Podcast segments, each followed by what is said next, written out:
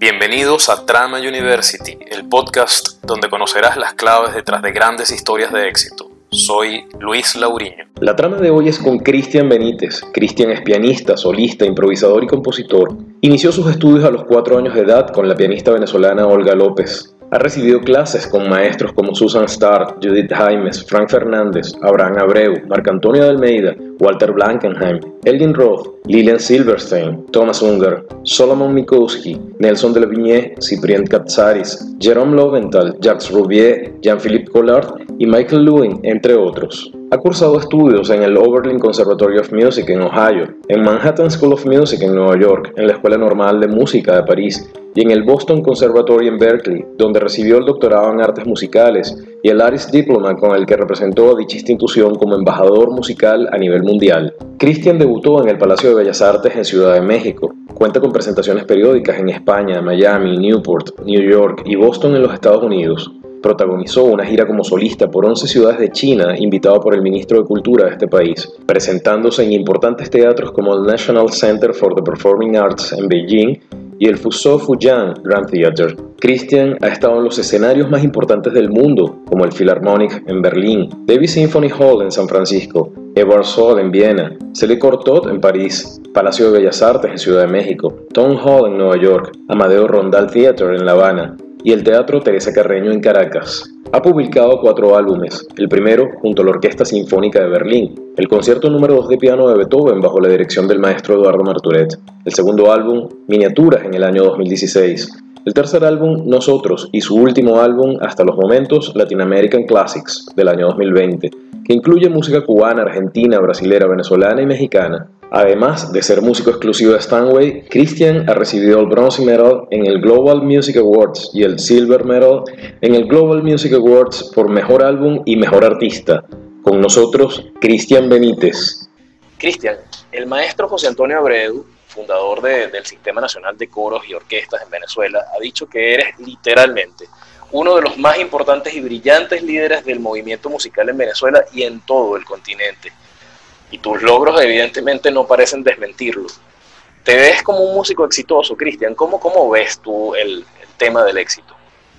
Bueno, el éxito yo creo que se, se divide eh, como en dos componentes, ¿no? Eh, hay un componente indiscutible que creo que no, que, le, pasa a todo el mundo, que es como el tema de la suerte. Em, y, está el, otro punto, que bueno, que es un punto, pero en verdad se divide en dos, que bueno, que es el trabajo diario, el esfuerzo, el, día a día del trabajo, superarse profesionalmente desde uno mismo y pues también está el, otro lado, que es el, talento que te puede ayudar a potenciar ese trabajo, ¿no? Pero aunque tengas el talento, eh, sin el trabajo no, no, no funciona. Entonces lo divido como, como esos dos. Y el tema de la suerte, pues depende, mm, es un factor que no, que no es tangible, pero que puede cambiar drásticamente el curso de tu carrera. Y bueno, hay personas que, que, que les que les llega más temprano que a otros, pero creo que todos tenemos ese aditivo de suerte y siempre te llega tu momento en esta vida, ¿no? Con referencia al éxito. ¿Qué tan importante es la suerte para ti, Cristian? Creo que para mí mi suerte se traduce en haber tenido una familia que a pesar de que no haya entendido nunca al principio, porque ya obviamente ya lo entienden, el tema de ser músico, eh, donde venimos de una sociedad en donde la música o las artes siempre se ven vistos como un hobby, eh, a pesar de eso, siempre em, pensaban que uno tiene que hacer todo con el mayor em, nivel de excelencia. Y a pesar de que no entendieran al, al 100% lo que significaba eso, siempre tenía un apoyo. Yo creo que eso es parte de, parte de la suerte. y bueno, hay otras cosas eh, alternas y externas que, que, que, van pasando en el transcurso y bueno, yo creo que eso yo lo dejo eh, al destino, a los astros, a Dios y a, otra cosa, ¿no? Pero creo que sí es fundamental que la familia sea... Eh, o sea, si uno tiene una familia que te apoya, sin importar lo que sea, con lo que tú vayas a hacer, con lo que tú eres, o dejes de ser, eh, creo que eso es importantísimo. Sí, es un pilar de la mayor suerte que yo he tenido. Y hablando de claves, ¿cuáles dirías, Cristian, que han sido tus claves personales de éxito? Bueno, eh, yo empecé a los cuatro años y creo que fundamentalmente en esa época fue la dedicación de mi mamá de sentarse conmigo en el piano desde, desde, desde muy pequeño y, inculcarme eh, el, valor de la constancia del trabajo. Yo tengo el recuerdo de que para mí el piano empezó a los cuatro años, pero yo, siento que a partir de los cinco años ya era, ya era mi trabajo, además de una cosa que me encantaba hacer.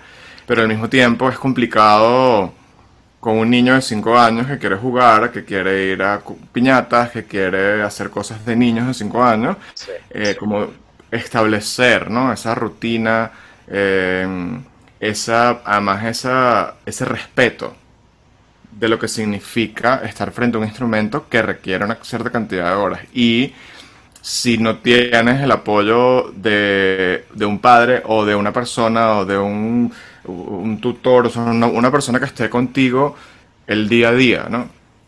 y yo definitivamente tuve muchísima suerte porque, bueno, mm, vengo de, una familia de, de, padres trabajadores desde, desde siempre, que valoran muchísimo eso y que tenían que salir a trabajar todos los días, pero eh, también estaba ese punto en donde, además de ser profesional, también eran padres, ¿no? Entonces estaba esta dedicación de mi mamá y al mismo tiempo tuve la, la, la, maravillosa suerte de encontrarme con una maestra como, como Olga López en Venezuela, que se convirtió también en mi segunda madre. Entonces tenía dos, dos mamás dedicadas conmigo al 100%, ¿no? Claro, claro. Donde una me daba la, la, la estructura eh, musical, la base, ¿no? Como que cómo construir esa casa en donde uno se va como a proyectar como profesional porque nunca, yo creo que nunca tuve dudas en que esto era lo que yo quería hacer, más allá de que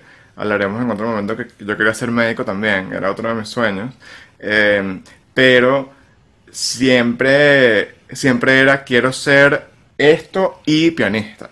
Quiero ser y pianista. O sea, el y pianista siempre existía desde que creo que tengo uso de razón, desde, desde mi primer contacto con un piano, desde que creo que por ambición eh, escogí ese instrumento. Yo eh, llegué a la escuela de música de Olga López, me metieron en un salón a escoger a los cuatro años qué instrumento quería tocar, ¿no? Y mi mamá quería que yo tocara guitarra, Sí. Em, porque bueno, porque era fácil de llevar, porque no son tan caras las guitarras, porque vas a tocar con tus amigos cuando seas grande las canciones cuando estés con tus amigos, porque te da cultura musical y toda esa serie de cosas.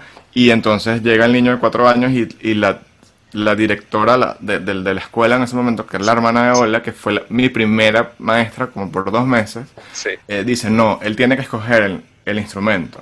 Entonces entré como un salón y como que te ponen como a explorar, ¿no? Eso creo que es una cosa muy importante porque yo nunca tuve un acercamiento a la música por obligación. O sea, existía el deseo, sobre todo de mi mamá, de aprender y tener un, un, porcentaje de cultura. El tema musical venía a través de la cultura, hay que tener, hay, hay que tener cultura, hay que desarrollar la cultura. Y ella ella y mi papá siempre decían que la mayor herencia que ellos me podían dejar era la educación.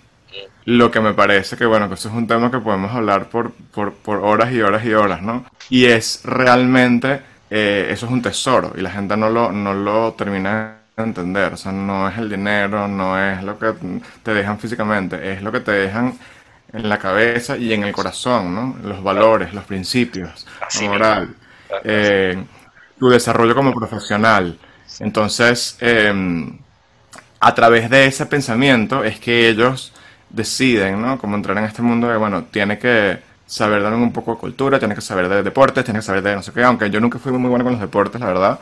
Pero, y bueno, siempre, siempre, tuve ese tema de, como, como el piano era mi trabajo desde, desde, muy, desde muy pequeño, tenía que cuidarme las manos, ¿no? Entonces, me encantaba el tenis, no podía jugar tenis porque la muñeca se ponía dura etcétera, etcétera. Pero bueno, el, hecho es que mm, desde ese primer acercamiento, ¿no? Llego a, este salón, como te comento, y había un una cosa, un aparato, un mueble de madera negro grandísimo, gigantesco, yo era mínimo y yo dije, yo creo ese. Entonces era también como ese tema como de la ambición, ¿no? Que en ese momento no lo, no lo entiendes, no sabes, porque son unos, unos muy inocentes.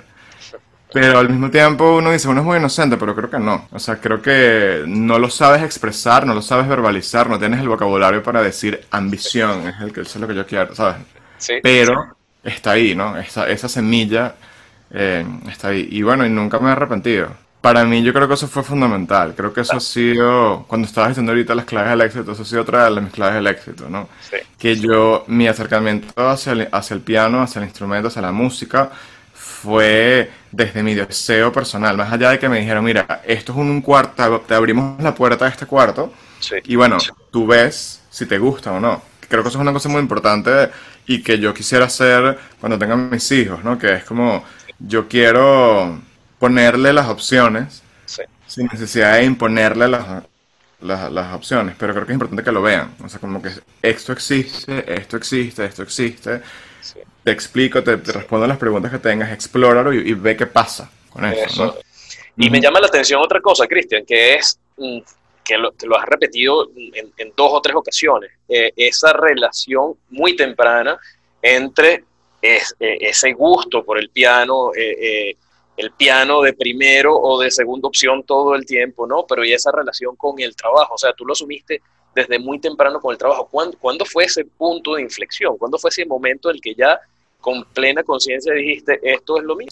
Mira, creo que desde, desde pequeño, o sea, más allá de que uno no tenía la conciencia de lo que significaba, pero cuando empiezas a irte de una gira por Venezuela y entonces el colegio tiene que entender que tienes que irte por un mes y, o por tres semanas y entonces empiezan esas cosas diferentes, ¿no? Porque empiezas como también como a, no compararte, pero, pero como si a ver eh, tu vida con referencia a la vida de los compañeros de clase en el colegio.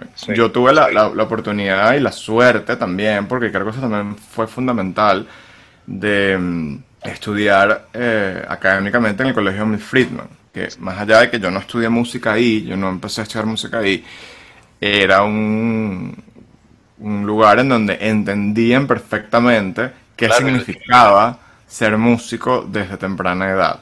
Y, fue muy cómico porque yo cuando yo llegué al, al, al, Friedman, eh, Emil Friedman, el abuelito Friedman, como le decimos todos, que está descansa, él, él era violinista, entonces él me puso un violín en la mano, entonces mi mamá le decía, maestro, pero es que él ya toca piano, o sea, ya le está tocando piano. Bueno, pero que lo pruebe, ¿sabes? Como que... Bueno, al final no toqué violín, pero, pero sí hubo eh, o sea, el colegio sí fue, tuve, eso fue una gran suerte. Ellos, ellos podían entender qué era lo que significaba eso. Ellos incentivaban eso. No hay cultura sin cultura musical, ¿no? Ese es el lema del colegio de Friedman. Y es muy poderoso, porque creo que también no hay cultura sin cultura musical fue una de las premisas que utilizó el maestro Abreu para crear el sistema de orquestas, ¿no? Hace cuarenta y pico de años ya. Em, y era siempre como el, como el, como el moto, ¿no? O sea, es, es, todo a través de la cultura y a través de la cultura se puede transformar un país, ¿no? Y bueno, tienes los ejemplos como Alemania, por ejemplo, en donde el, el, tema de la música, el ser músico de orquestas, el ser un profesor de música, el ser concertista, el ser, o sea, está puesto en el, en el, en el nivel uno, ¿sabes? De los trabajos, sin quitarle eh, el, prestigio, el sacrificio y el, valor a los médicos en Alemania eh, tiene mejor posición un músico que un médico. O sea, es, al revés que en otro lado, ¿no? Sí, no, estoy, diciendo que uno sea mejor que el otro, pero, pero sí el tema del valor, lo que significa. Em, además que son carreras súper, súper eh, sacrificadas en donde nunca dejas de estudiar, porque eso, eso es lo otro, ¿no? Con la música eh, además, como los atletas, igual, tienes que practicar todos los días, tienes que desarrollarte muscularmente, emocionalmente, espiritualmente. Hay como unos, como unos niveles ahí que se tienen que desarrollar. Y no es que mm, tú vas a la oficina de, piano de 8 a 5 y luego ya, no, uno siempre está como conectado, ¿no? También. No hay horario. Puede pasar, o sea, con, con- con cualquier otra carrera también, pero como que cuando la gente, o por ejemplo mi experiencia en Venezuela, ¿no? Que era como, ¿y cómo es eso que vas a estudiar piano? ¿Cómo se come eso? ¿Cómo se estudia eso? O sea, eso no es un hobby. O sea, y que, o la típica pregunta, ¿qué, pero qué más haces? ¿Pero cuántos Puedes instrumentos vivir. tocas? Claro, no puedes es vivir de que, eso. sí, es como que, ay, bueno, el músico, siempre es como que, ay, ¿sabes? Como que, y Sí, no, o sea, sí. es como que es una cosa que tiene un valor tan valioso como cualquier otra carrera, como cual- cualquier otra disciplina, ¿no? Bueno, y mencionabas el Y, caso de Alemania, ¿no? Y, y- no es de gratis que Alemania sea la sociedad que es en el mundo, tenga el nivel que tiene en el mundo, ¿no? Una, una sociedad muy desarrollada y una sociedad sí, que, que valora ciertamente en su justa medida, pues, al artista en todas sus dimensiones. mm, Eso es fundamental, por supuesto. Cristian, ti- has nombrado a varias, a varias personas que han influido en tu vida, ¿no? Eh, el último que mencionabas es el maestro Abreu, evidentemente ha generado en toda la gente que ha tenido alguna relación con el sistema, ha generado pues una influencia importante y merecida, ¿no? A- Además. ujú. Pero ¿ti- ¿tienes algún modelo a, a seguir, algún ídolo o heroína a- a- te ha orientado, ha tenido un poquito más de peso tu vida? Mira, yo, bueno, yo voy a decir cosas que, que- que de repente son apropiadas o inapropiadas de decir, pero en verdad me siento con la libertad de, de poderlo hacer porque, bueno, porque forman parte de, de mi vida, ¿no? Sí, Eh, este, como, como bien dijiste antes, yo me formé con Olga López, eh, pianista venezolana, mi segunda mamá en Venezuela, fue una persona que, que- que me dio todo y más. eh, con, con- de lo que, de lo que ella tenía y de lo que ella sabía. Se formó en París y, y vino de una, de un, de una, como de una escuela musical en Venezuela que en ese momento quizás no se, no se sabía tanto, no estaba tan expuesta al mundo, pero en Venezuela han salido músicos increíbles. Claro, ahora se conoce más quizás por el tema como el sistema y todo esto, pero eh, la cultura musical venezolana siempre ha sido súper importante. No se le ha dado la importancia que, que debería haberse dado. Exacto, pero siempre ha estado ahí, ¿no? Y obviamente Venezuela en, en aquella época, 50, 60, no sé qué, ¿sabes? Las becas a Gran Mariscal de Cucho, todo ese tipo de cosas, que fue un gentío y volvió, porque eso era siempre el tema, ¿no? Como que te preparas afuera y regresas. Eso permitió a muchísimos músicos venezolanos estar en los, me- en los mejores lugares del, mu- del, del- del- del mundo, París, eh, eh, Berlín, eh, Nueva York, o sea, como que hay tantos músicos y eh, eso fue primero fundamental, ¿no? O sea, como que tener una persona que te entendiera culturalmente, porque creo que eso es súper importante, o sea, como que sea de tu misma cultura y que además venga desde una idiosincrasia muy parecida, o sea, como que valores, principios, o sea, como que eso estaba como muy bien como inculcado desde mi casa y desde ese otro lado, pero debo decir que luego ella eh, me, me presenta a este maestro cubano que se llama Frank Fernández. sí, Eh, y Frank Fernández, eh, para mí en ese momento, creciendo, eh, era, era mi ídolo. O sea, yo quería ser Frank Fernández. O sea, Frank Fernández era para mí un dios. sí, Yo lo escuchaba tocando piano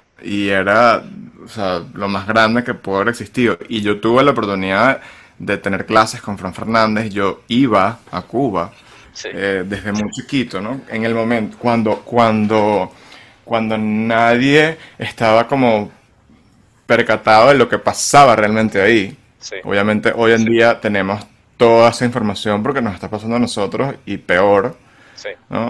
Eh, pero era como ese momento, esa cosa como de, de, de este, este pianista que es pianista, que vive de eso y que pone las manos en el, en el piano y lo que crea es como magia, ¿no? sí, Y él, él fue como muy fundamental en, en mi, en mi carrera porque me dio como esa estructura como técnica, como, y, y era el como el que le decía a Olga, tienes que arriesgarte a hacer esto. O sea, como que Olga hizo cosas conmigo y con mi generación de, de, de alumnos de ella en ese momento, en donde eh, estaban como mal vistas, ¿no? Como que, como, o sea, pedagógicamente hablando. sí, sí, Como que, ¿cómo vas a poner a un niño de 7 años a tocar una pieza que la toca la gente que tiene 20 años? O sea, algo así, ¿no?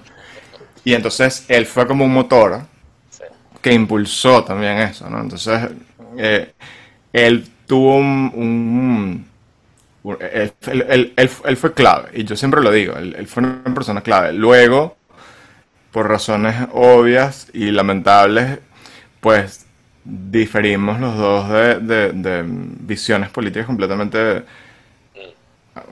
opuestas. Y bueno, llegó un momento en tu vida en donde, bueno, ya, o sea, ya yo no era el niño de 8 años, ya tenía 17, 18 años, ya eh, había empezado toda esta desgracia que nos pasó políticamente en el país.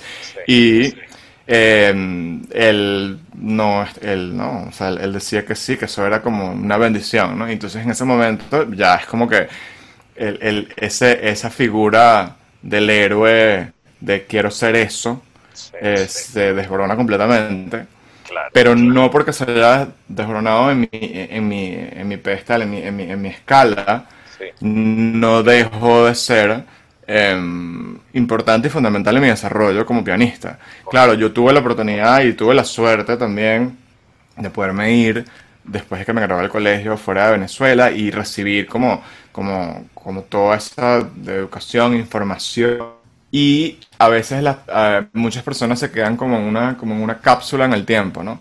Y cuando tú ves que el mundo te ofrece otras cosas, y que puedes aprender de otras cosas y luego regresas a esos momentos donde tú pensabas que eran como casi em, extraterrestres, no había nadie como esa persona y después dices, no, ya va.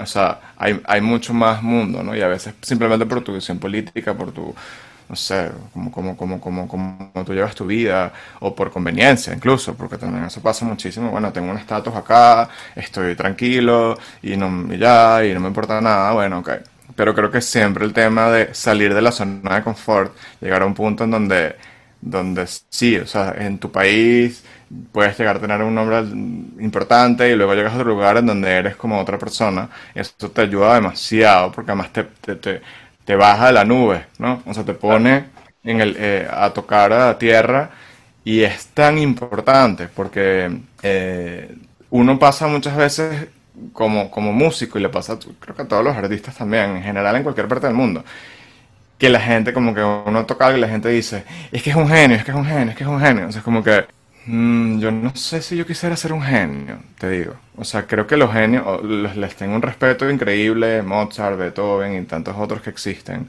Em, pero ser un genio eh, te separa un poco de la vida de verdad, te separa de, la humanidad, te separa de... Y yo no quiero estar separado de la humanidad, yo no me considero eso, o sea, yo, yo, creo que, que, he tenido muchísima suerte y, y, tengo un don de poder estar en conexión con la música.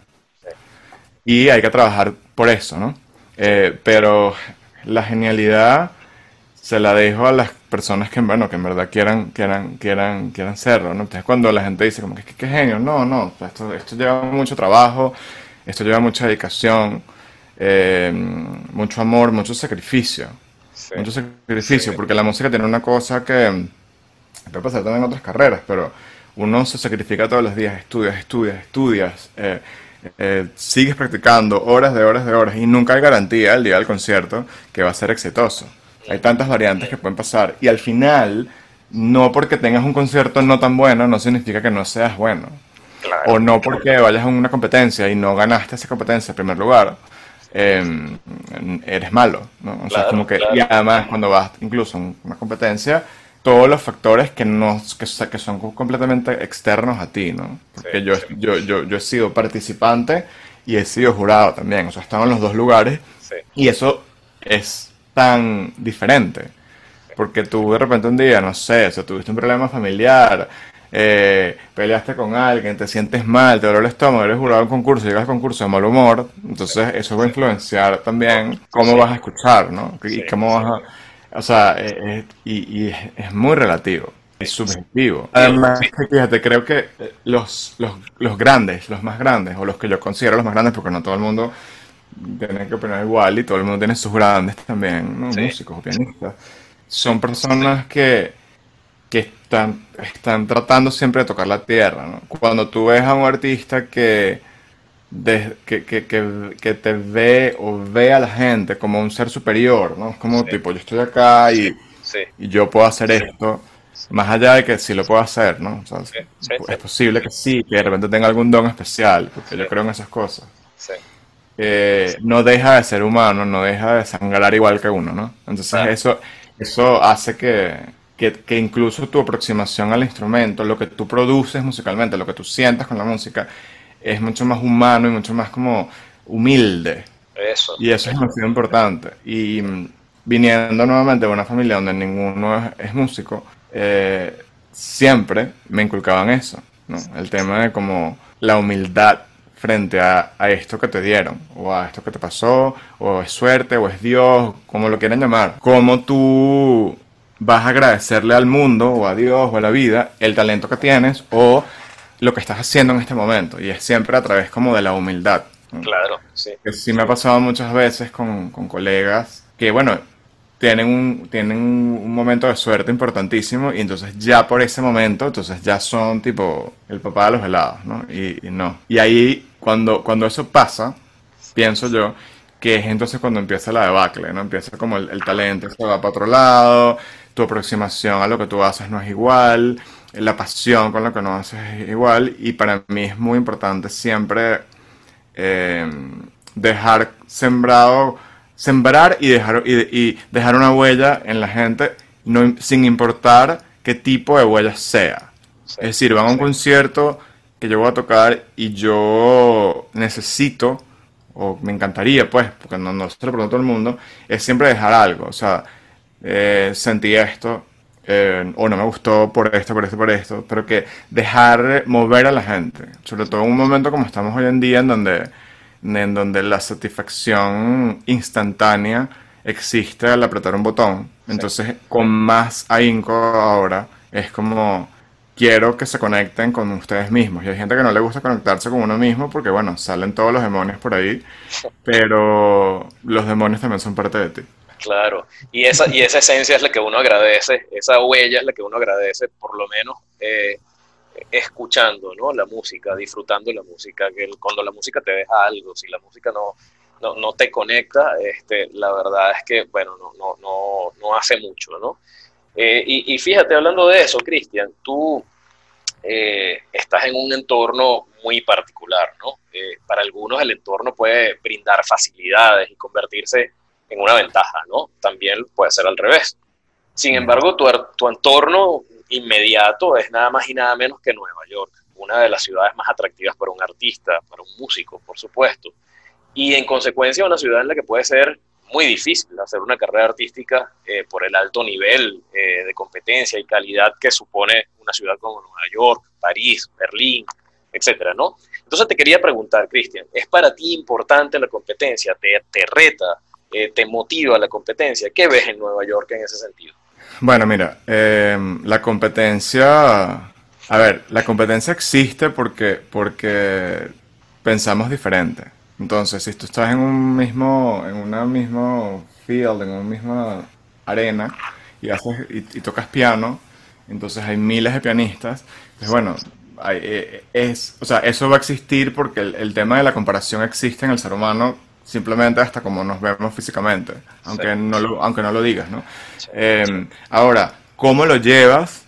Creo que es, es distinto. Yo soy una persona que considera que, como te decía antes, es tan subjetivo todo que realmente hay oportunidad para todo el mundo.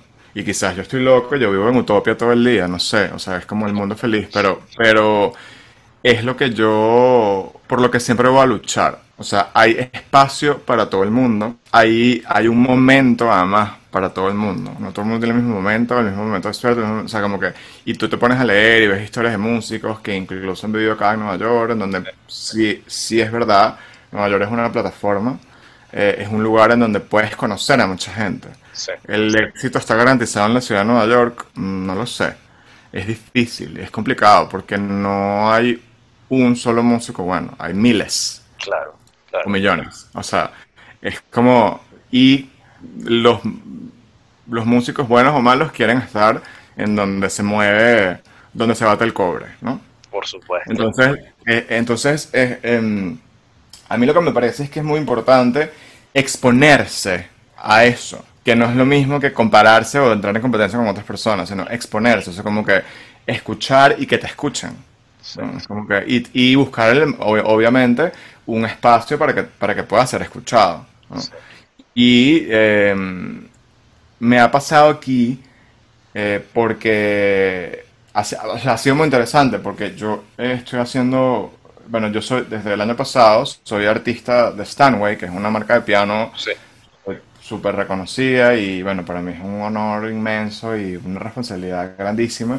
Pero bueno, soy artista exclusivo de Stanway y ellos se están arriesgando por el simple hecho de yo exponerme y ver qué pasa, a hacer un catálogo de música latinoamericana de piano, Qué que eso no, eso nunca había existido. Claro. Entonces, claro, es un territorio para ellos nuevo, diferente, y lo diferente eh, tiene también su encanto, ¿no? Entonces es como, ¿cómo llego a lo que yo quiero, que es, no sé, o sea, tocar eh, Beethoven eh, en el Carnegie Hall, ¿sabes? Como que como lo puedo hacer, ¿sabes? El 80% de los pianistas rusos que son increíbles, los Sí, chinos, los coreanos, los japoneses que son increíbles, porque hay millones increíbles, o sea, no es que es uno. Eh, ¿cómo, cómo soy diferente a los demás para que me puedan, como que, para que la gente pueda voltear? Tu propio sello. ah. Sí, entonces, mira, ¿qué es lo que yo tengo que es diferente a los demás? Bueno, de dónde vengo y de y cómo me y cómo me cómo me formé. Pero además de dónde vengo y no en haciendo lo mismo de, que toda la gente que hace de donde vienes. O sea, como que hay, hay mucho más Es que una eso. O doble sea, no es- distinción. Sí. Sí, o sea, como que sí, Venezuela hemos sido un país eh, privilegiado, que tanto en los últimos 20 años, lamentablemente, pero em, en donde el clima es perfecto, Sí. en donde eh, hay petróleo, donde hubo la bonanza, donde era el país, ¿sabes? Eh, Todo el mundo quería ir ahí, o sea, donde eh, incluso hasta lo, lo- no, lo, no lo apreciamos como tuvo que haber sido en, en algunos momentos. Pero somos la, como, ¿no? la tierra de gracia, el clima perfecto, tenemos o sea, todo. Entonces, ¿qué nos hace diferentes? ¿Qué, o sea, no vamos a llegar a otro lugar, porque creo que es otra cosa, como que imponer y crear Venezuela ahí, porque simplemente tuvimos una historia en donde fuimos el país más rico de Latinoamérica, ¿no? O sea, como que no. ¿Qué cosas hay que, nos, que, que, que, que dan ese toque de color diferente a otros países, a otras culturas? Y es como por ahí, ¿no? Entonces, bueno, yo toco muchísima música venezolana. eh, cuando hago los recitales, cuando estuve en la gira de China que mencionaste anteriormente, la segunda parte era música latinoamericana y terminaba con joropo. Entonces, claro, una cultura termina con un joropo, o sea, una cultura como, como, como los asiáticos, como los chinos específicamente, Sí. eh, en donde, bueno, fue, fue muy, para mí fue muy interesante fue, y fue al mismo tiempo muy duro, ¿no? Porque es, un- es una sociedad en donde se tuvo que eliminar todo por el régimen político. Claro. Entonces, bueno, obviamente me hacía completamente espejo con todo eso Sí. Y preguntaba todo, decía, ¿cómo, cómo es esto? O sea, ¿cómo es que la gente vive así? Sí. Y cuando tú le expones algo que es exótico, que es diferente, que los mueve, realmente se mueven. O sea, y, y no saben por qué se están moviendo, porque, bueno, quizás no, no, no, no lo saben expresar o no lo pueden expresar. Sí. Es la onda, ¿no? Ah, Pero es muy interesante. Entonces, bueno, aquí en Nueva York también fue un poco así. Ojo, aquí hay muchísimos músicos venezolanos de diferentes géneros, jazz, eh, música tradicional. Está Jorge Glem, está Linda Briseño, está, o sea, hay- hay- o sea, y paré de contar. O sea, como Sí. que de, de- de estos géneros como, como, va a sonar un poco, no sé si feo, pero como más comercial, como que le llega un poco más al público. La Sí, música clásica siempre es muchísimo más cerrada, ¿no? Sí. Entonces, ¿cómo hago yo para que aquí en este, en esta, en este país, en esta ciudad, le tomen un poco más atención a un pianista venezolano que dirán como que pianista venezolano, ah, bueno, pero si está, hay 500 rusos buenísimos, ¿para qué le vamos a parar pianista venezolano? Entonces, es como buscar eso. Y a mí me gustan los retos, entonces para mí Nueva York siempre fue un reto y desde que yo pisé esta ciudad, era, era niño, yo quería vivir acá. Yo necesitaba este, este, como este rush de, de energía, que entiendo que muchas veces puede ser dañino, ¿no? Hay mucha gente que, eh, que no, que no, que no, que no puede. Sí. Y no quiere decir que yo pueda ir al 100%, porque uno también tiene sus caídas y, y- y, bueno, y es normal y, y es- y hay que tenerlas. Hay que tenerlas. Em, pero estar aquí te permite, además, pensar de otra manera. Porque entonces, ¿cómo hago para ser diferente? ¿Qué tengo que hacer para esto? ¿Dónde conozco gente? El networking. Sí. La red de gente con la que te vas a, te vas a, a mezclar o, o la que vas a conocer. Los conciertos a los que puedes ir antes de la pandemia. Ahorita cuando, cuando regresen otra vez este, será distinto, pero es, es un, es un privilegio. Es un privilegio estar acá. Es una responsabilidad muy grande. eh, y a veces la gente te dice, ah, bueno, vives en Nueva York. Bueno, ya. Como que, no. Vivir en Nueva York tiene sus cosas complicadas, pero también tiene otro lado en donde si lo sabes aprovechar, te puedes enriquecer culturalmente, ¿no? Y creo que todo al final es, es enriquecerse culturalmente, espiritualmente, personalmente y, y- bueno, Sí, estar aquí obviamente te lo, te lo permite, ¿no? ya, ya lo creo. Bueno, una de las, de las mecas de la música, ¿no? Una de las capitales de la, de la música mundial, ¿no? Vaya reto. Sí. Cristian, para llegar a algún destino siempre hay, por supuesto, que seguir un camino, ¿no? Por lo general accidentado, lleno de obstáculos, como tú bien lo acabas de señalar, y de altibajos. Muchas veces ese camino no está tan claro, es medio brumoso, no se ve el punto de llegada tan claramente. ¿Qué, qué haces cuando eso sucede, Cristian? Mira, eh, yo creo que cuando, o sea, eh, esto es- eh, ha sido una cosa como constante en mi vida porque, porque no, no llegas directo, nunca. O sea, o por lo menos a mí no me ha pasado. Sí, O sea, no es, o sea, uno más uno es igual a dos, rápido, da. De hecho, cuando pasan cosas así, es, digo, esto está rarísimo. O sea, algo está raro aquí porque no, o sea, eso no así es no así suceden las cosas, claro. Eh, eh, a mí me gusta, me gusta el, el- el proceso que, que llevo internamente y, y personalmente sobre cómo es como, como esta catarsis de poder como transformarme para poder seguir, ¿no? Cuando uno está en ese, en ese momento y dices, bueno, que estoy haciendo mal y bueno, te deprimes, o sea, o te, te caes, o dices, ¿qué estás haciendo? No sé, ¿será que no, será que el piano no es lo que toca hacer? ¿no? Eh, eso lo, eso lo he dicho, pero, pero, o sea, eso lo he pensado. Sí, Pero yo no puedo vivir sin, sin tocar piano, sin tener el piano. o sea, claro. entonces es como que en ese momento es como que, que estoy diciendo que en verdad lo que, lo que que hacer es, bueno, reformular. Ok, esta puerta se cerró o fue complicado, pero no quiere decir que todas las puertas se van a cerrar. Pero creo que es importante caer, es importante estar en ese punto bajo, porque además te da esa conexión con, con tierra, te da esa conexión con lo real, con lo, con lo que es la vida de verdad. Eh, y la vida es así, son altos y son bajos y, y hay momentos neutros, pero cuando tú estás en un momento en donde dices, bueno, todo está tranquilo, todo está bien, eh, bueno, la rutina, no sé qué, te aseguro que en, o sea, o entras en una depresión prolongada que no sabes que estás en una depresión prolongada o después te metes un golpe que no, o sea, que, que va a ser súper fuerte. Va a venir un momento así porque yo creo demasiado en el tema de salirse de la zona de confort en, to- en todos los aspectos.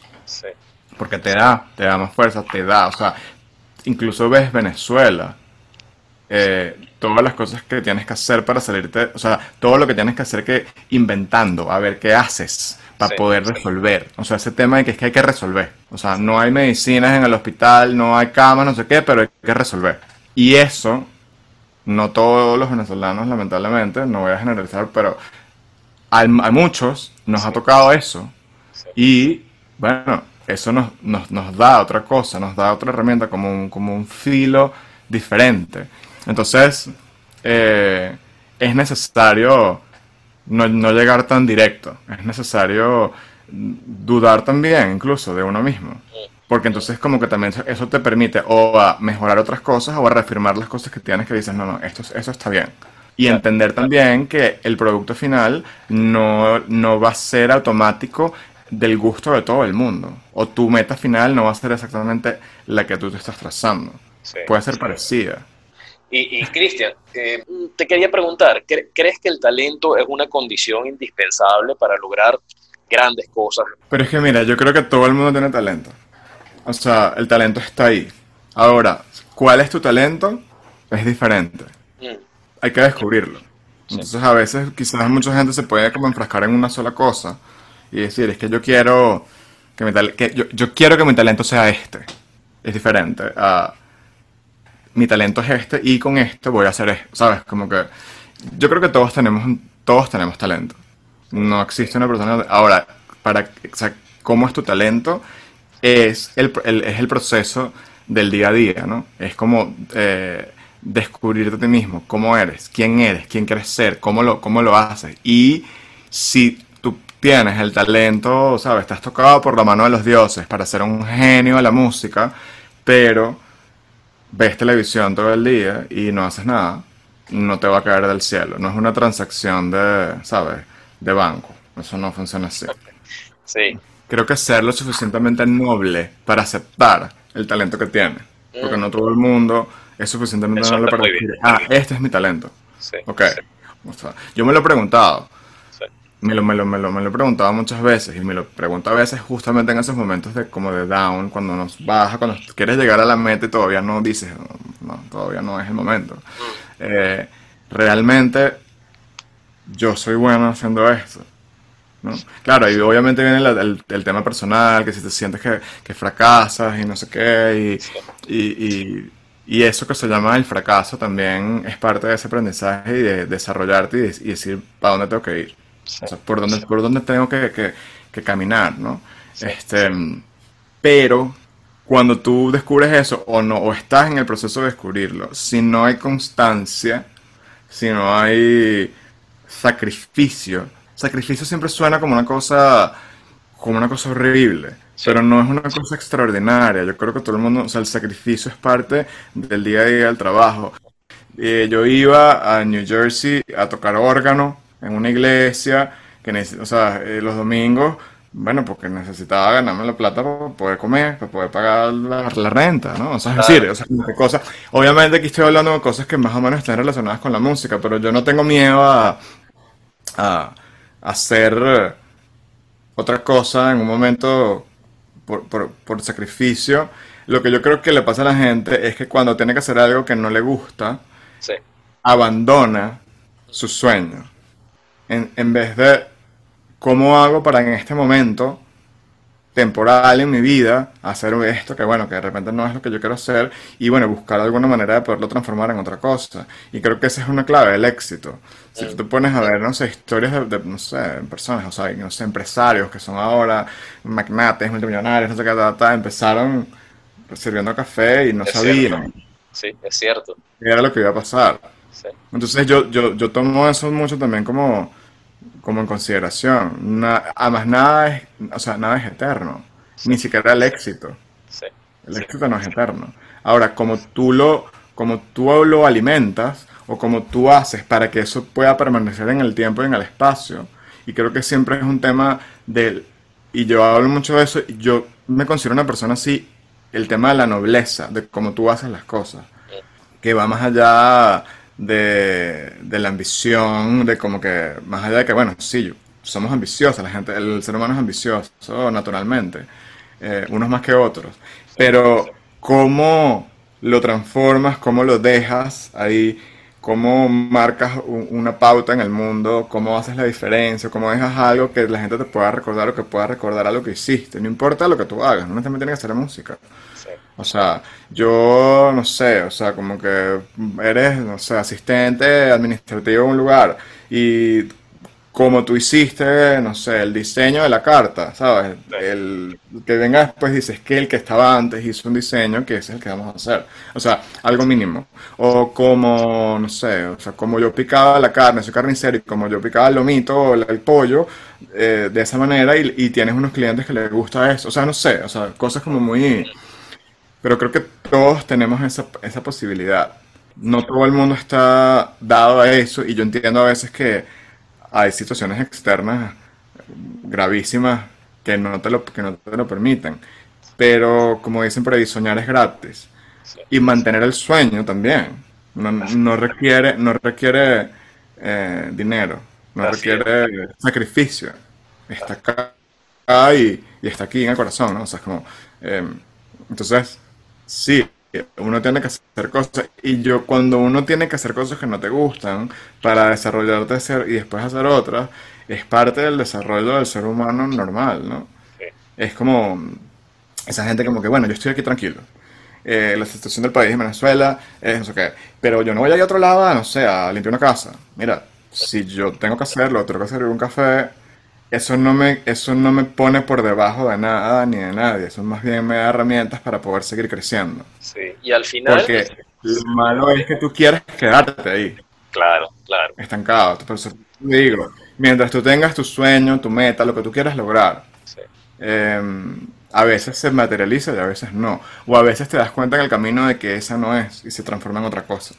Cristian, tú, tú podrías describir un poquito, ya nos hablabas al principio, pero podrías describir un poquito tu hogar, eh, tu familia, las cosas que te movían en la infancia, más allá del piano que ya nos comentabas, ¿no? ¿Nos podrías describir esa, infancia un poquito? Mira, eh, mi infancia fue muy feliz. Mi infancia fue eh, forjada con dos personas, mi mamá y mi papá, que eran eh, estudiantes universitarios se graduaron, trabajaron desde cero en millones de, cosas, uno es ingeniero, administrador y mi mamá economista, em, y formados en universidades en Venezuela, que tuvieron esa posibilidad. Mi papá em, tuvo que prácticamente pagarse la universidad trabajando lo que sea, porque él quería eso. Eh, con una familia de 10 hermanos, donde, mi abuelo muere muy temprano y, prácticamente él era como la cabeza familiar. Y bueno, mi mamá la historia era un poco distinta, pero bueno, también estudiante universitario, ella quería ser químico, eh, pero donde el valor del trabajo, la excelencia siempre estaba por encima de cualquier otra cosa, ¿no? Eh, y el ganarse la vida para poder entonces darse sus gustos, siempre lo recuerdo, que me lo decían. Tienes que trabajar muchísimo, tienes que estudiar. Si tú lo que quieres es ser pianista, entonces tienes que ser la mejor, la mejor versión del pianista que tú quieres ser. No es que es a la mitad y luego haces otra cosa. Y tuve un momento en mi vida en donde cuando grabé el disco con la Sinfónica de Berlín, yo hice unos conciertos en Berlín y justamente las fechas del, del, concierto eran el día del examen de admisión de la Universidad Central de Medicina. Yo me había preparado para el examen porque yo dije, voy a ser médico y voy a ser músico, ya. O sea, ese es mi, ya listo. Eh, y era justo ahí. Entonces es, o hago el examen de la Central o voy a Berlín y mis papás dijeron, tú vas a escoger. O sea, nosotros nos vamos a escoger por ti y vamos a estar felices con cualquiera de las este, decisiones que tomes lógicamente fui a Berlín. Bueno, lógicamente no, fue difícil, pero escogí ir a Berlín y no me arrepiento. Obviamente me da risa porque yo soy, yo soy así como médico frustrado y siempre leo cosas de medicina y me encanta. Entonces me sé que si los componentes de las medicinas y los números de los huesos, o sea, como que eso me, eso me apasiona, me apasiona. Eh, yo, soy como una farmacia ambulante, además. Así que si ah, tienes dolor de no sé qué, tómate esto. No sé qué, ¿sabes? Como bueno, pero, pero, pero no me arrepiento para nada de, esa decisión. Y lo otro que te decía era como que las cosas, eh, yo, yo tuve afortunadamente, bueno, todo lo que quería dentro, dentro, de lo que estaba posible, pero no era que, bueno, quiero un helado, toma el helado, lloras y tienes esto, no, sino que era que va, o sea, que, tienes que hacer algo primero para ganarte esas cosas. O sea, cuando te den la nota del examen de no sé qué, entonces te premiamos con el helado. Si querías jugar Nintendo, porque era la época del Nintendo, montar bicicleta, entonces ya va, tienes que estudiar piano primero y luego montar bicicleta. Entonces yo crecí así. Entonces, claro, mi manera de ganarme las cosas hoy en día es que, bueno, hay que trabajar, hay que hacer, hay que no te puedes quedar esperando que te llegue un mensaje de texto y diga, ya, sí, o sea, te ganaste la plata. Y eso sí, yo creo que es un tema que a mí particularmente me ha, me ha afectado mucho con respecto a Venezuela, de ver como mi generación, mucha gente de mi generación, eh, bajo ese esquema, de como yo hago todo desde el celular y no tengo que sacrificarme por nada porque, bueno, porque te estás aprovechando de algo. Y al final no te das cuenta que de todo lo que te estás aprovechando hay un, eh, estás, estás dañando un sistema, estás dañando una idiosincrasia, estás dañando una cosa y bueno, creo que ese es el gran problema yendo al mundo de Venezuela porque lamentablemente eh, todos tenemos esa herida abierta y estemos afuera o estemos dentro, en donde palpita cada, cada, cada, cinco minutos, ¿no? Y cuando ves cosas que dices, no puede ser, o sea, es como que, ¿por qué pasa esto? ¿no? Y, y, que trasciende, porque yo siento que todo, ya el tema ni siquiera es político, o sea, el tema es de cómo piensas, de los valores, de los principios, de, de cómo ves la vida y y por qué pasan ese tipo de cosas. Entonces, la, buena noticia ahí, creo, Cristian, eh, y un poco es la apuesta con estas entrevistas, es que de esta misma Venezuela salió gente como, como tú y como otra gente que hemos venido entrevistando y que seguiremos entrevistando, que, que pueden mostrar otra cara, que pueden mostrar la cara de que se pueden lograr cosas importantes, cosas significativas, cosas que agregan valor eh, pero explicadas de otra manera, no por la vía fácil, sino por la de, del trabajo, por la vía del sacrificio, por la vía del ganárselo. Ustedes yo creo que son un espejo, un, espejo de lo que sí es posible y, y, y, sí es posible además siendo venezolano, ¿no? 100%, 100%, además como que es muy gratificante. Me encantaría, me, me encantaría que todo pasara en Venezuela, pero es muy gratificante cuando empiezas a ver Mm, no sé, cosas, no sé, Google, no sé qué, entonces hay un venezolano involucrado, ahora se ganó eh, esta película que se llama El sonido del metal, que ganó el mejor sonido y una de las sonidistas es venezolana, y es como, o sea, hay, hay gente, bueno, y gente talentosísima en el mundo, o sea, que están regadas por todos lados, que, que, bueno, no sé, en el, en el mundo de la música está, por ejemplo, Gabriela Montero, o sea, siempre como marcando pauta y sobre todo siendo ella una voz, ¿no? De, tanto de música como de, como de oposición a las cosas que no están bien. O sea, que, también eso es algo como, como súper importante. Sí. Y, y, y, todo, porque también hay gente que es talentosísima y bueno, y es la voz de lo, de lo, que, de lo que nosotros no queremos escuchar, ¿no? Y eso también es válido. O sea, yo creo que eso también es una cosa que, que se ha perdido.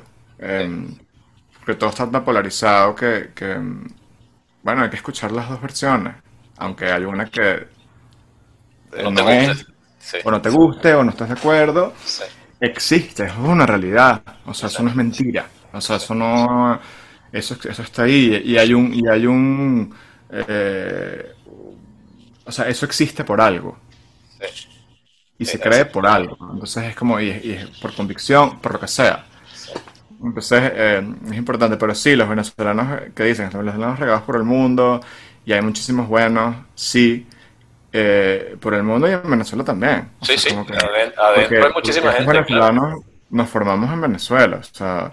Tal cual. Y bueno, y, como era antes, ¿no? Que te, ibas y volvías. Sí, así mismo. A inyectarle al país. Que ojalá que eso en algún momento otra vez. Ojalá, ojalá. Fíjate, Cristian, una de las fortalezas como pianista que, que, demuestras, entre muchas, es, la improvisación. Yo, yo eso es una cosa que admiro mucho porque creo que es una cosa sumamente difícil, ¿no? La improvisación bien entendida, ¿no?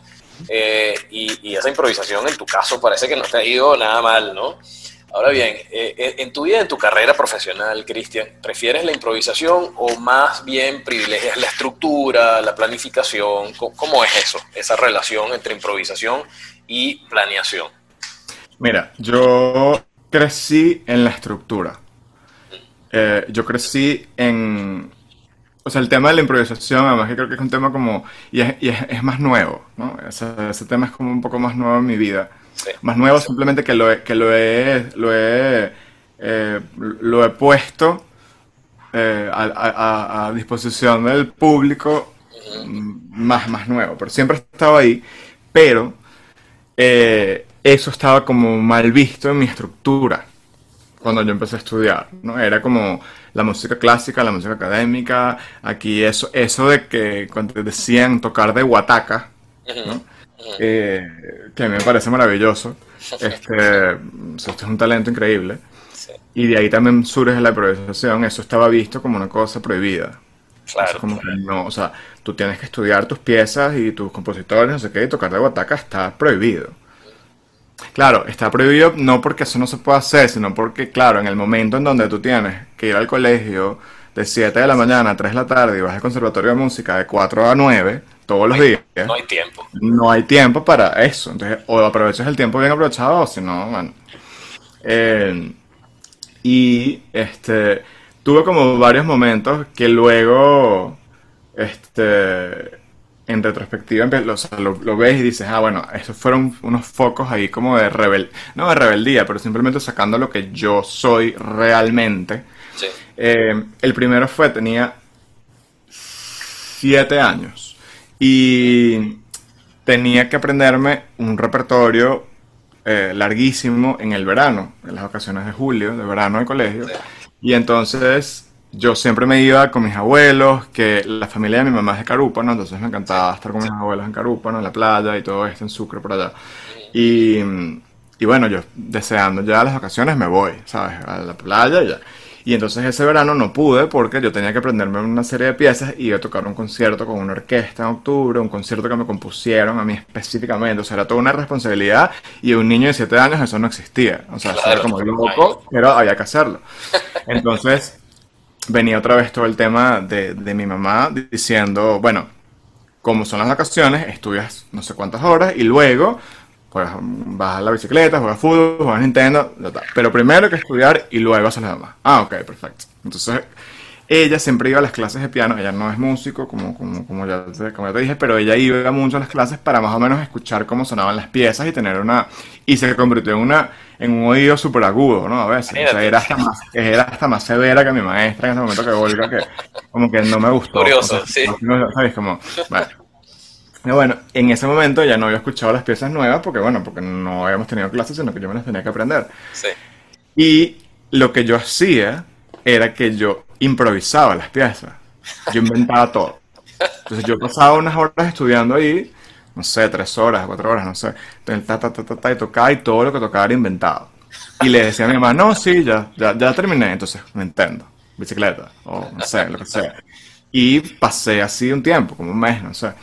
Y eh, mi maestra se iba a una gira de conciertos y regresó antes de la fecha, porque yo decía, bueno, nada, regresa, no sé, en fin, a principios de septiembre, entonces yo los últimos Me resulta la trampa. ya yo tenía todo, eh, ¿ves? Dentro de la estructura, o sea, tenía estructurado. Aquí voy a jugar y luego después me prendo esto en estos días y ya. Sí. Y llegó antes. Entonces ella le dice a mi maestra, no, él ya se sabe todo. Él ha estudiado demasiado, se sabe todo y, o sea, ya. Y entonces mi mamá me dice, bueno, mañana, Olga llegó, mañana tienes que ir a clase con... Ah, y te descubrieron. Y entonces yo no sabía qué hacer, y en eso obviamente tenía siete años, me guindé a llorar, o sea, y le dije, yo te tengo que confesar algo. Le dije a mi mamá, yo inventé todo. Todo está inventado. Y entonces, claro, obviamente me tenía que poner como cara, como tipo que no puede ser, ¿sabes? Pero yo recuerdo también ella llamándola por teléfono y le decía, este niño inventó todo, Olga y se reía, claro, o sea, es como que, pero yo, claro, se reía, yo dije, bueno, eso es porque los adultos hablan de otra manera y yo claro. me están a mí, yo estoy, o sea, tipo, yo, yo, yo, yo hice una cosa grave. Claro, claro. Y, y, voy el día siguiente a la clase de piano y entonces, claro, mi profesora me regaña, pero como que al mismo tiempo se ríe y sí. como que, o sea, y me dice, no puedes volver a hacer eso, o sea, como que tienes una responsabilidad, no sí. sé, ¿sabes? Como que y de alguna manera yo creo que eso como a mí como que me, me bloqueó. Mm. En el sentido de como que no puedo tocar de guataca, no puedo improvisar. Tengo que tocar las piezas y tengo que aprenderme la pieza y eso está mal. Quizás el mensaje para mí fue, hice una cosa gravísima. Sí, sí, sí. sí o sea, una, tra una travesura, pero que fue, o sea... Entonces, bueno, eso fue la primera vez y eso, nada, seguí yo con mis cosas de piano, no sé qué. Luego llegó el momento cuando eh, estaba en cuarto año del colegio y venía el festival de gaitas. Entonces yo me rebelé y yo dije, yo voy a tocar en las gaitas, porque además eran las, las, las gaitas del colegio Mil Friedman que siempre han sido, ¿sabes? Con instrumentos y todo eso, sí, todos sí, son sí. músicos, o sea, es como... Claro. Que, y yo voy a tocar en las gaitas. Claro, obviamente eran ensayos de las gaitas, era otro repertorio, otra cosa, todo por guatacas, así que aprendí muchísimo. Sí. Este, pero obviamente cuando llegó el examen de lapso de piano, entonces no tenía todas las piezas, entonces eh, por eso es que no puedes hacer eso, porque entonces no te enfocas en lo que tienes que enfocar, tienes conciertos aquí, tienes conciertos allá, ¿sabes? Como que siempre era el tema de como... Sí. Y bueno, esa fue como la segunda. Y luego ya la tercera, ya, ya más viejo, ya, ya ahora acá, fue cuando empecé como a, a revisar eso, ¿no? Sí. Y una de las inspiraciones que, que, que, tuve sobre eso fue Gabriela Montero, mm. que ella, ella, su historia quizás no es la misma, pero ella siempre tuvo esa cualidad de improvisar pero por el hecho de que uno tiene que tocar música académica, pues ella no lo hacía así, lo, lo hacía para ella, lo hacía para sus amigos, no sé, o sea, no, no, sé exactamente cómo era la cosa, hasta que eh, tuvo un, un, encuentro con una pianista argentina que se llama Marta Argerich, muy famosa, que acaba de cumplir 80 años, de hecho, una eminencia en el piano, y se atrevió a improvisar. Y a raíz de eso, es que ella eh, se, o sea, se explota todo su talento y empieza a dar conciertos por todos lados. Bueno, que siempre, siempre, siempre lo tuvo, ¿no? Sí, sí. Y fue, yo me quedé como que, bueno, sí, o sea, como que, wow. O sea, que además, bueno, lo que ella hace obviamente es increíble y es único. Sí, em, no me comparo con ella ni nada porque siempre digo, y, y, y, luego de eso me da como miedo, es decir, como que improvisar, como que no quiero que, no quiero ser como que es que es la copia de Gabriela Montero, yo no estoy buscando eso, o sea, yo no estoy buscando eso, ni estoy buscando ser como Gabriela Montero, la admiro, la quiero muchísimo, me parece una súper pianista y, y, bueno, tenerla como, como de, como de, así como de guía de ver lo que hace y poder llegar a hacer eso me encanta pero no es un tema de copia, ¿no? Entonces era como que no sé si hacerlo porque de repente mm, se puede, puede estar como mal visto. Bueno, pero ya, ya, ya, habías ya habías tenido esos episodios en la infancia en donde no sabías de Gabriela Montero, ¿no? Exacto, entonces era como que recordando eso. De hecho, lo de los, lo de los siete años eh, fue tipo, no sé, en sesión con la psicóloga, o sea, psicoanálisis, o sea, fue así como de wow, o sea, como que, mira, eso, eso está ahí. Qué interesante que nunca lo había puesto como, como, como, en, en mi presente, ¿no? Y, y, bueno, me lancé un día y dije, ¿sabes qué? Yo voy a... Me sentía muy mal, de hecho, emocionalmente. Y, lo que, y cada vez que yo me sentía mal, mi manera como de drenarlo siempre ha sido tocando piano. Y siempre ha sido tocando música que me sale en el momento. Lo que pasa es que era una cosa que yo hacía para mí. Hasta que dije, ¿qué pasa si monto eso? Lo pongo a disposición del público, claro. A ver qué pasa. Sí. Y bueno, o sea, ha sido también un ejercicio interesante. Lo, ahora con la, pandemia tengo ya como, no sé, 12 o 13 semanas montando una improvisación a la semana de lo que siento en el momento y cómo me siento en el momento. Eh, y ha sido también como terapéutico, ¿no? Qué bueno, sí. Entonces, bueno. Tú, sabes que dice Stephen Nakmanovich, eh, que escribió un libro justamente sobre improvisación e intuición en la música, ¿no? Se llama Free Play el libro. Dice, para crear nosotros necesitamos las dos cosas, la técnica y la libertad que proviene de la técnica. ¿Qué, opinas tú ahí? Completamente de acuerdo. Completamente de acuerdo. Necesitamos, eh, la, la, la libertad es necesaria para que se te pueda explayar el espíritu, ¿no? Para explayar el, el, alma, tus sentimientos. Necesitas explayarte. Yo creo que eso es una cosa súper importante, o por lo menos para mí es súper importante. Y la estructura, eh, la técnica, pues te da todas las herramientas para que entonces puedas elevar ese sentimiento, ¿no? Entonces es como, tienen que ir, tienen que ir este, de, la, mano. Sí, equilibradas, exacto. Tú sabes que también uno de, estos grandes maestros del piano. Yo no sé, si equilibrada, yo no sé si equilibrada. Ok, acompañadas en todo caso. No digo que, yo, no, yo, no, sé si necesariamente equilibrada. Sí. Yo creo que hay que experimentar. A veces más una que la otra, a veces, o sea, es como mm, depende. O sea, yo creo que yo creo que el porcentaje que utilices de una a la otra proviene de la libertad. O sea, qué tan libre te sientes en ese momento para, para escoger más estructura que libertad o libertad que estructura. O sea, creo y al final entonces creo que todo se, todo todo concluye en que la espontaneidad y, la improvisación y la libertad quizás sea el número uno, ¿no? Y en global lo demás. Sí, sí, qué, bueno. Tú sabes que más temprano hablabas tú de, decías, eh, yo no quiero ser ningún genio. Eh, y, me hiciste recordar a, ese pianista que tú conocerás mucho mejor que yo, evidentemente, uno de estos grandes maestros del piano, que, fue Vladimir Horowitz. Eh, dijo alguna vez que siempre debe haber un pequeño error aquí o allá. Eh, y además dice, la gente que no comete errores es fría, como el hielo, ¿no? ¿Qué, opinas? ¿Cómo, ¿Cómo, manejas tú el error, Cristian? no es bueno, es malo, sirve para algo. ¿Cómo lo ves? Sí, claro. Siempre sirve. Siempre sirve. Eh, uno, uno, uno pasa por un momento cuando estás en, desarrollándote en la universidad y todo esto, en donde te dicen o vas a un concurso y entonces es donde te dicen es que todo tiene que ser perfecto. Primero ves la perfección de las notas y luego ves lo demás, ¿no? Y, y, ahí tú empiezas como a cuestionarte, como que realmente eso es para mí o no es para mí. Sí, yo creo que, el ah, yo creo que hay que tener un nivel de excelencia alto. Eh, la excelencia tiene que estar eh, ahí, o sea, los años de, de, de- trabajo, de sacrificio, no pueden, no se pueden ir a la borda así simplemente porque, porque sí, ¿no? Hay, que- hay que siempre buscar eh, ese, ese punto, y eso fue una cosa que a mí me inculcaron desde muy niño en la escuela de música. De hecho, hay un concierto que se hacía todos los años al final del año escolar que se llamaba Concierto de la Excelencia. ¿no? Y era como los que sacaban la mejor nota, los que tenían, o sea, como que la excelencia. Ahora, que de repente cometieras un error en una nota o una cosa así, pues somos seres humanos, ¿no? Y eso te hace, la, la vulnerabilidad eh, también es poderosa. Sí. Y si tú demuestras que eres vulnerable, em, pero tienes otros elementos, ¿no? Es súper poderoso. Entonces creo que, creo que sí, o sea, sí tienen que haber- además tienen que existir errores para poder mejorar. Porque Claro, si tocas todo perfecto, ¿dónde está el- ese margen en donde dices, bueno, quiero llegar a un próximo nivel con la pieza?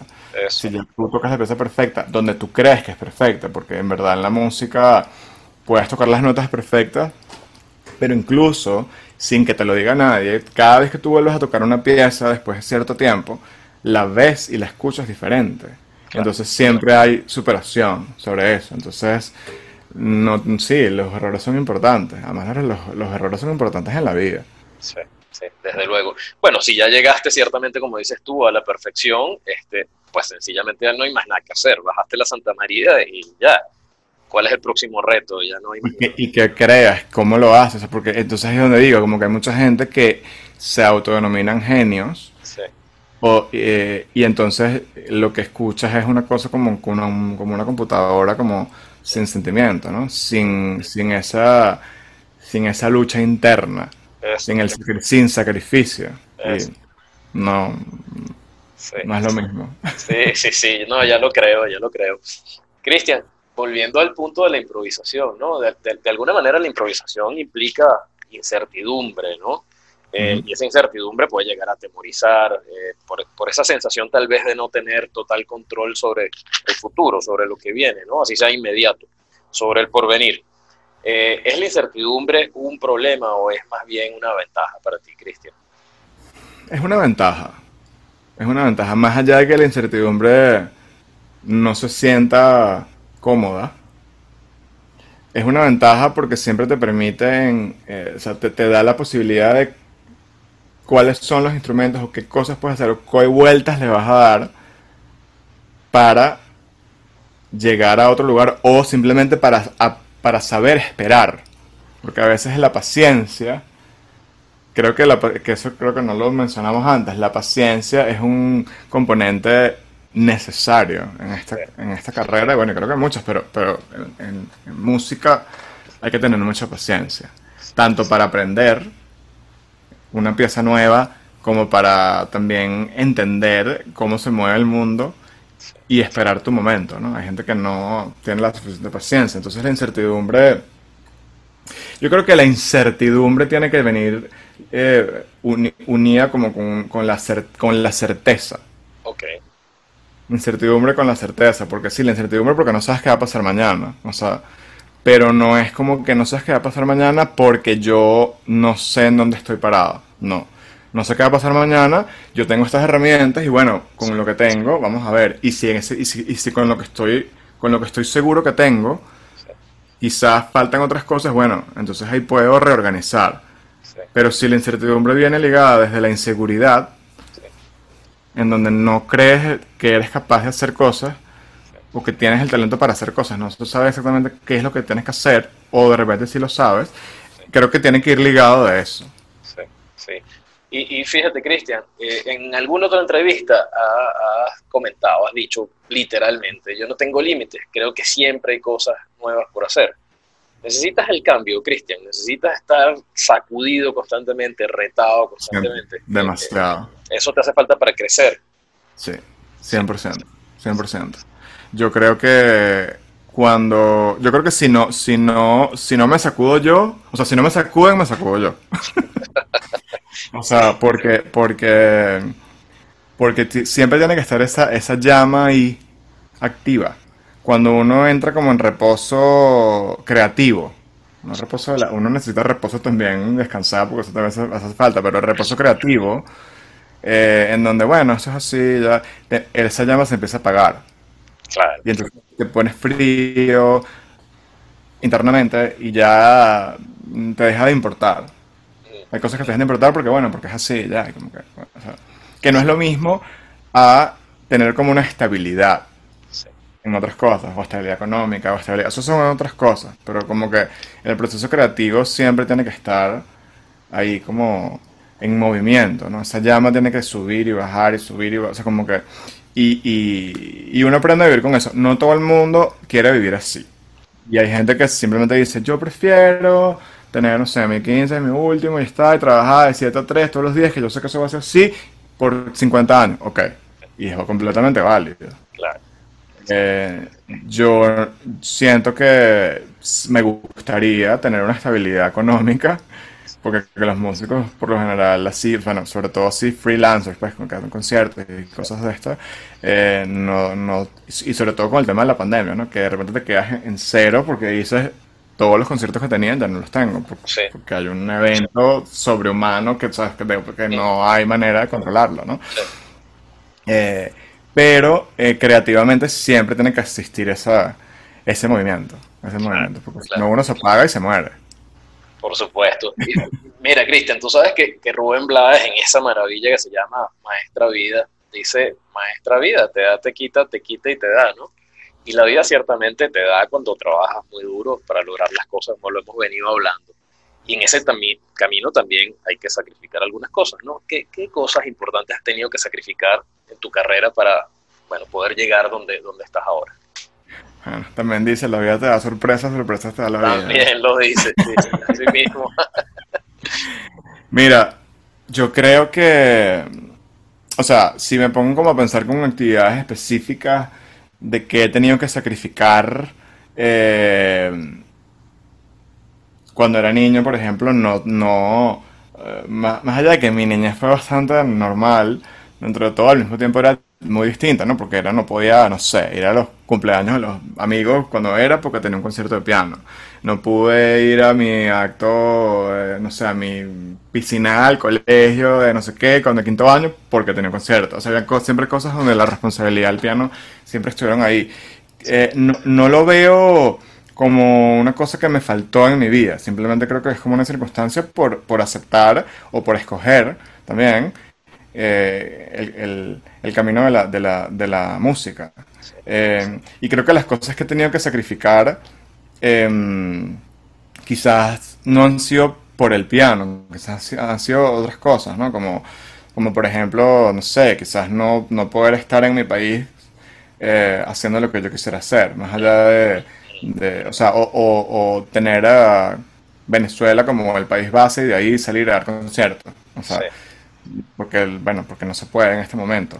Este, porque bueno uno escoge también otras cosas no también eso tiene o no poder ver a mi familia eh, o, o, no llevarme a mi familia a los lugares que yo me los quiero llevar a que me escuchen tocar sí, sé yo como cosas así no qué otra cosa hay que sacrificar mira eh, o he sacrificado. Bueno también el hecho de que de, de como como de la pareja donde no todo el mundo entiende eh, al 100% la vida de un músico. Y, es, y, bueno, y, no, es porque seamos seres extraterrestres, sino porque somos como muy complejos. Eso que yo te decía de, de que uno siempre está como conectado. O sea, no es que trabajas en el 7 a 3 y ya.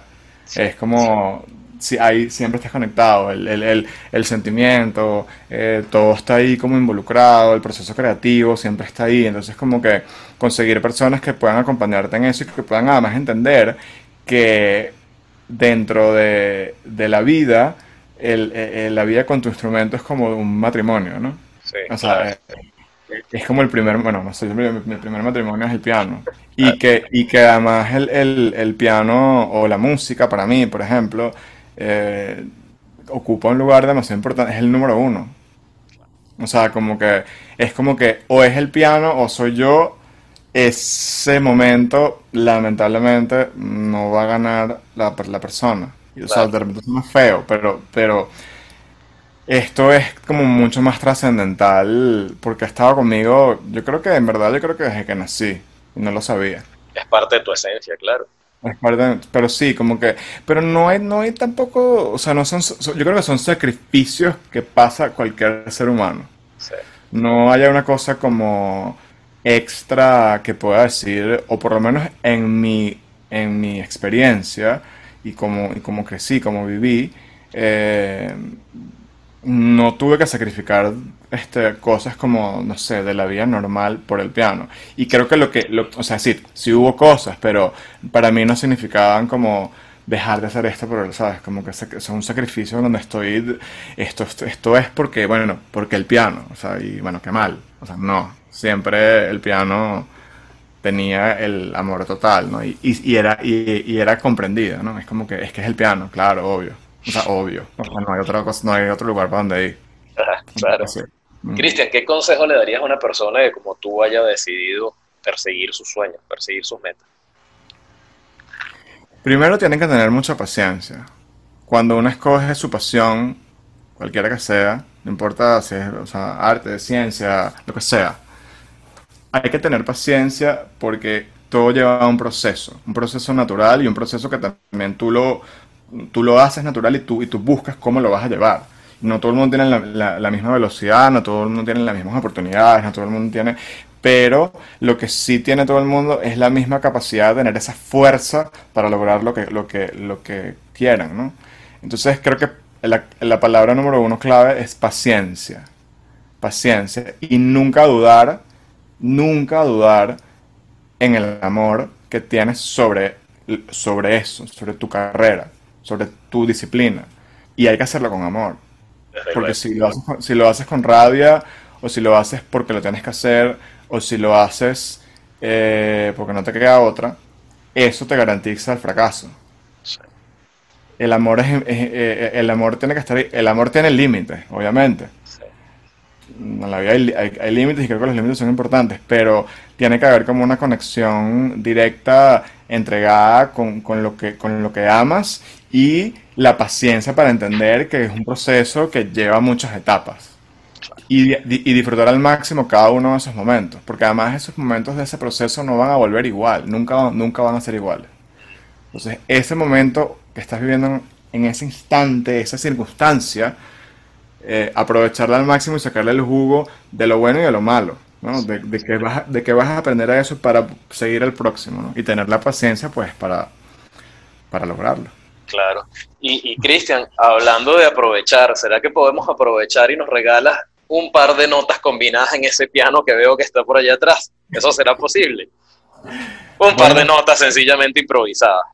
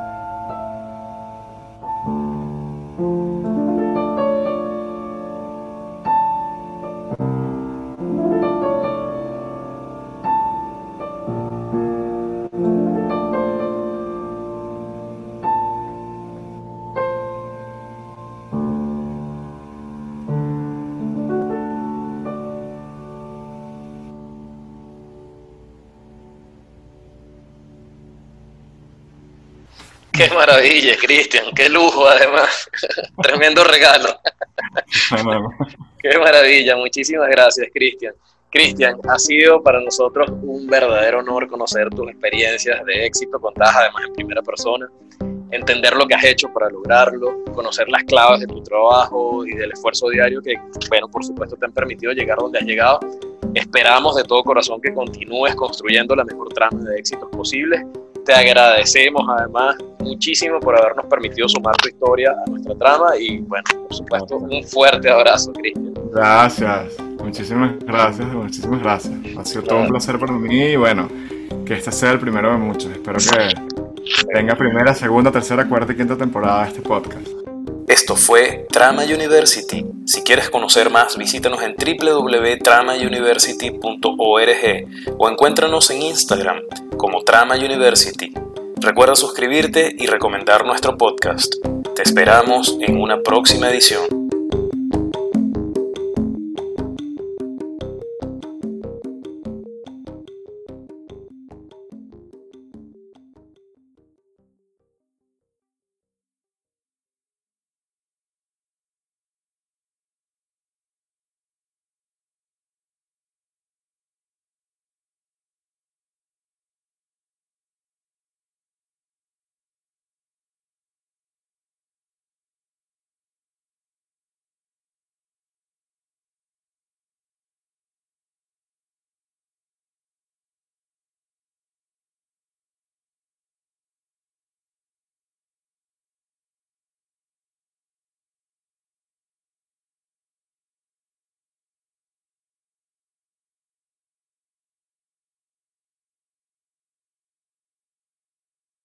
Cristian.